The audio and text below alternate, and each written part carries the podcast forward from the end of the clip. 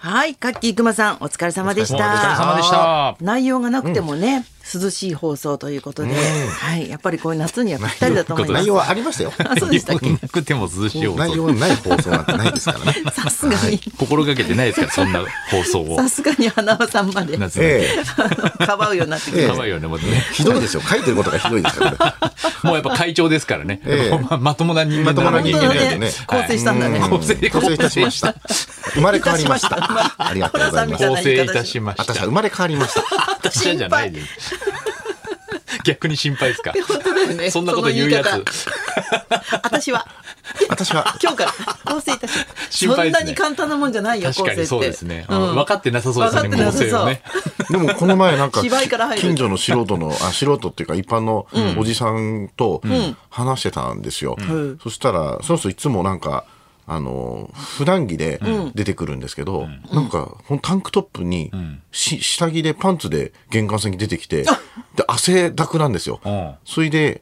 は花輪さんに言わなきゃいけないことなんですけど私はね生まれ変わりましたってえ、本当に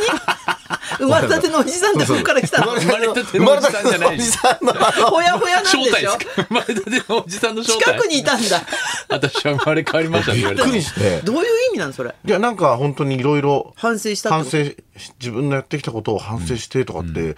ろなんか僕そんな悪いことしてる人とも知らないんですけど、うんなんか汗びっしょりかいて、なんかこの夏いろいろあったのかなと思ってなんかでも顔の表情もすごいなんか。ニッコニコニコニコして、うん、してたから、うんあこういう言葉を本当に言うい人るい人らっもいしゃるるんんだだと思ね。って私も初めて聞いたかもしれない。まあいくつになっても人間って生まれ変われるんでそすうそうそう ねね。そうだね。そう思うん。で、しかもさ、その、反省ってさ、三浦さんが言ってたんだけどはい、人に全然伝わらないと。例えば、はい喫煙してれはば、いあ、清水さん吸うんだ、になるけどうんうん、私やめたんだけど、我慢してんだけどってのって全然伝わらないじゃん。あーだそはっあかはあはあはあからそれと一緒で、反省って人から見て、割と消極的なこことだからうんうん、それで自分で言うしかない言のかうしもかない。ね。そうです私ね生。まれ変わったんだけど、わかる今日。あでも本当そうですねあー。確かに。わかんないですもんね反省してるねって言われないですもんね言われないんだよ本当だから気がついてあげないとなるあほどげないとっていうか、うん、あのあの猿のね反省みたいなのがあればねあれあればね 見てください私今反省してます 日光されるんだいや、あれで済めばいいけどそれは。人間はあれで済まないからもう。本当う そうそうそう この前の残納フィクションあれやってたんですだよよ。や日ってた光やさっれるてんだた。あれ面白かったようん日ね光のね。そうなんだ結局やっぱ厳しいですね。やっぱり伝統芸能といえどもや厳っぱしいよりどんどん。そのやっぱりアドバイスすごいいいアドバイスしてた新人の子がやっぱりできないんですよだから猿に調教するっていうのができないってこそとうね、ですね。で、その新人のこのデビューまでをね、追うんですけど、な、あの、なんだっけ、あの、猿が、こう、芸をできる、できて当たり前だと思っているのが、もう、出てると。伝わってるそと。うそうそうそうじゃないんだ、僕。ロボロボットじゃないんだから。うんできなくて当たり前なんだからっていう話をしてましたもねう。そこをお前分かってないんだよみたいなねうん当たり前だと思ってるからそうなるんだよつって猿に寄り添わなきゃみたいなそうなんだ、ことを言ってですごいなんか頑張りますって言ってたんですけど、その何ヶ月後かに、その子が連絡取れなくなっちゃって、ね来なくなっちゃう。反省はい。反省手を出すっての かやっぱ分かってすまないない、このすまない二人です。反省じゃ済まないそうんです、じゃないそれで。飛んじゃったんだから。 ギャグじゃないのだから、反そ省れで。結構厳しいんだいねや、キビで、そう、本当厳しいよ私ノンフィク紫ション太郎さんのさ、あの自伝的小説、うんうんあ小説じゃない自伝を読んだことあるんだけど、やっぱり調教するって、どう動物に調教だけをしていくって、本当になんかこっちが疲れるんだよね。ああ、そうなんですね。やっぱそう。そうだよねそう馬も猿もやっぱりね、それは馬だってそうだろうねそれはもう疲れるでしょうけども、大変だと思いますよ。漁するっていうのはね。そうだよね。うんでノンフィクションってだからあの、もう本当さ救いようのない形でも、もううそのままオンエアするからすごいですよね。あそうだねからもう本当そのままその若者は連絡取れないで、でしかもその後なんかあの他の座員のなんかこう調教動画みたいなのが拡散されちゃって、炎上してみたいなあそうなんだ。話出て、でそのまま生きてあれさいいなんか聞いデてィレクターもうまいんでしょうね。密着感があんまりないもんね、なんかね。途中からもう慣れてくるじゃないですもか。う自然な感じで喧嘩とかもするし。そう あそうなんなんだ。かあれ、溶け込むんでしょうねすごい上手なんでしょうね。そうだね密着してる人が。なやっぱ喧嘩とかってさ、テレビにふ普段映らないからね、余計なんか見ちゃうよね、ねえ生々しさ二で人で一緒に住んでるんですよ。先輩と住んでるんですよ。その、さあその先輩が、オムライスを、その、今日は奮発して作ってあげてるみたいなことで言って、そしたらその、後で消えちゃった子が、ふなんか布団で寝転がって、なんか携帯ゲームやってるんですよあ。今時、でなんかこの世代かな先輩がめちゃくちゃオムライス作ってるのに「できたよ」っつったらえなんすか?」みたいな感じで 悪気はないんででもなすけんかど、ね、カメラ回ってるとそうそのままね普通なんかちょっと意識して「あーあのあ美味しそう」とかって言うじゃないですかだから言わないようなとこ慣れちゃっがたもう慣れるとこがすごいなと思ってなんか密着してるディレクターさんもうまいんでしょうねあれねそうかもしんないねうんそうそう面白かあったと若い世代ほどさ、横にカメラがあって回ってるっての慣れてるじゃん、慣れてんそすっかか、ねもう気にしないのか、スマホの時代だからね私たちの世代なんかやっぱりさ急にいい人になるもんそうですよね 急に笑顔にオなムるライス構えますすよね、やっぱちょっとね。オムライスって何おかしいおかしい。やばいやばい取り直しですよ、そんな。 緊張しすぎ目が泳いだオムライスって何 何ですかっていないよ、そんなやつ。 そんなに家深のくな中いで。そうやって自然としなきゃいけないから。時々やっぱ見ちゃゃうとそうよね最後まで行っちゃうよねそうそでうですすねね。気になって最後まで見ちゃう。うんドキュメンタリーとそうか。さい最後はゴールがね別にないからねまた戻ってきたのかもしれないし、ね、リアルだからね。わかんないそうの後のそうだね話はね、ねまだわかんないから。どうなるんだろうねどなのかね。そうそう。日光猿軍団。うん先週は大輔花子さんやってたね確かあそうなんですか、そうですか。へえ。あ花子師匠のドキュメンタリーみたいな感じそうそうそうそうそう、うん、やっぱ大変だっただ大変だったけどなんか夫婦でこんなになんか密になれる時間っていうのがすごいなと思ってあーそうですよね。闘病しながらね。そうそう大変ですよ。うんなんか漫才協会の師匠とか結構あああいうのね密着密したら着したら結構すごい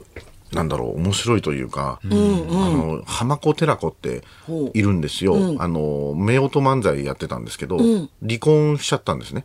だけどまだ一緒に住んおーで、コンビも解散してコンビも不思ね議解散しちゃって、元夫婦漫才。でちょっとこう密着を一回したんですよ、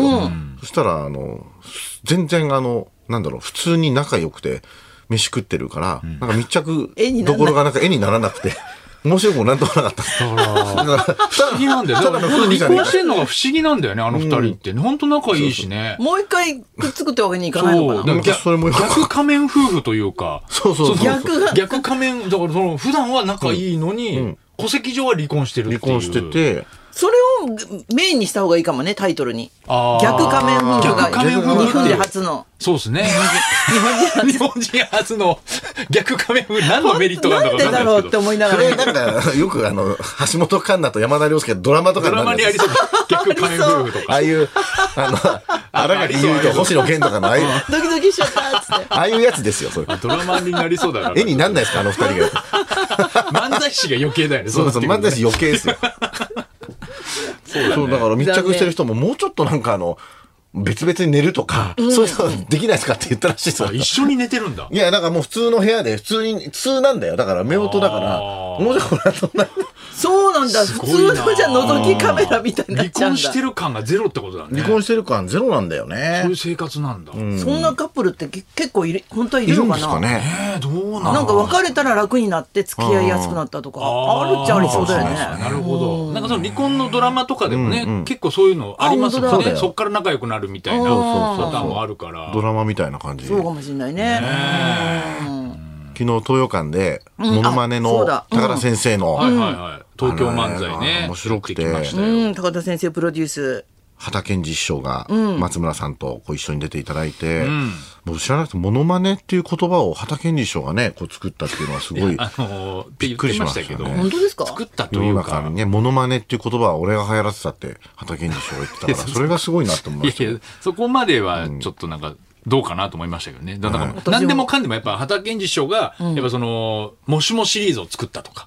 なんかそういうのはすごいんですよ。話聞いてる 栗田貫一さんでしょ。栗田貫一さとんじゃなくていやいやそれを言ったらもうめちゃくちゃ怒ってたけど、畑健二師匠。 俺だっつって。俺だ鳥缶がパクったんだっつって、そこ立ち上がってましたけど、その時初めて。昨日そのなんか話がやっぱ面白くいて、や、でだかもなん俺がってなんか何かの元祖なんですよ、畑健ら二師匠っ高て。田先生も知らないことが結構いっぱいあって、高田先生のもすごいじゃないですか。だから高田先生は、あの人の芸をこの人がパクったんだよなっって言ったら、あ、実は先生違って、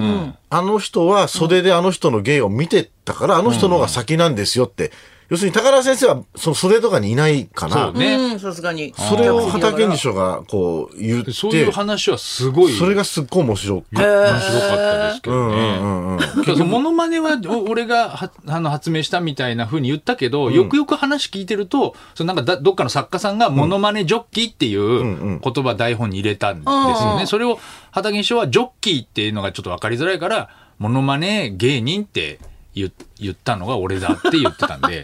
モノマネを発明したわけではない,、ない感じです、ね。じゃあ、じゃあやっぱり、いろいろ、正確に言うと偽りありじゃないですか、それ。反省。はい先生先生右手を出す。何なの、この、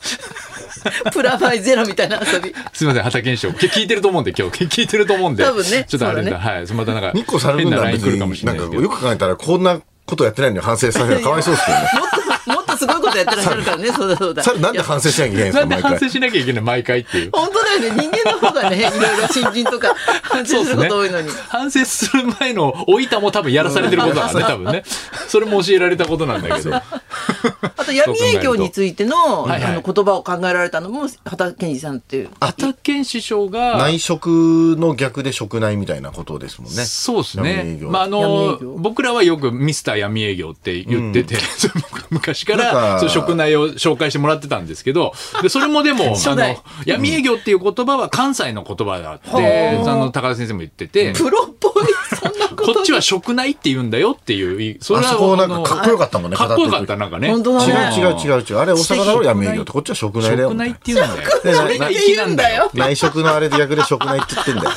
食内の方が粋っ ていう、わけわかんない理論を言ってて、結局同じなんです。さらっとして結たの局事務所通さない仕事一緒なんです けど、食内だから粋なんだよっていう話になってて。詳しくなっちゃダメ。 近づいちゃダメ。いや、そうですね。近づいちゃダメ近づいちゃダメじゃないです。近づきすぎちゃいましたもん。もう全部知っちゃいましたんで、昨日ね。いや、面白かった今からです距離取るのかわいそうですよ。面白そうは。はい。さなってますしね。はい。じゃあそろそろ行きましょう。はい、思わず背筋が凍ったゾーッとした体験を募集中。清水美智子とナナイツのラジオビバリーヒルズ。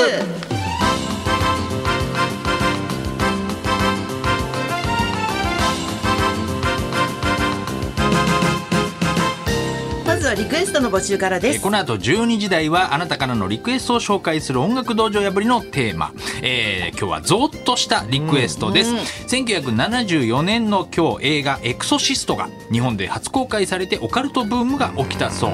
そこで今日はオカルト記念日にもなってます、オカルト映画ホラー映画お化け屋敷でゾッとした話や本物の幽霊を見たことがある心霊写真持ってますという話、えーその他ヤンキーに絡まれた親父狩りにあった浮気がバレて奥さんに怒られたなどなど、いろんな意味でのゾッとした体験談募集中です。花尾さんはゾッとしいやたともいううと本。当あの毎日、んあの玄関開けたら静雄さん座ってるんでゾッとしますね。座ってるんだ涼しいんだろうね。 毎日なのにそれゾッとするのゾッとするのもう。分かっちゃいるけどびっくりするもの毎回う分からないからもう時間帯がいる時といない時がでもスリラーってやっぱり、はいい、るんじゃないかいるんじゃないかっていうのがもう怖いらしいですあからーね。なるほどねあー出てこなくてもなるそほうどねそうそっかあのシャワーシーンとかさ女性一人の、はいはいあーいや確かにこうちょっとく誰か来るんじゃないかってもううんそうですね無防備な状態でそれになってますね、毎日玄関開けたら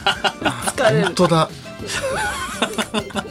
怖いですね。ゾッとする話。受付メールアドレス、ヒルズアットマーク 1242.com。受付ファックス番号は0570-021242。採用された方にはもれなく、ニュータッチの凄麺詰め合わせセットをプレゼント。そんなこんなで今日も1時まで生放送放送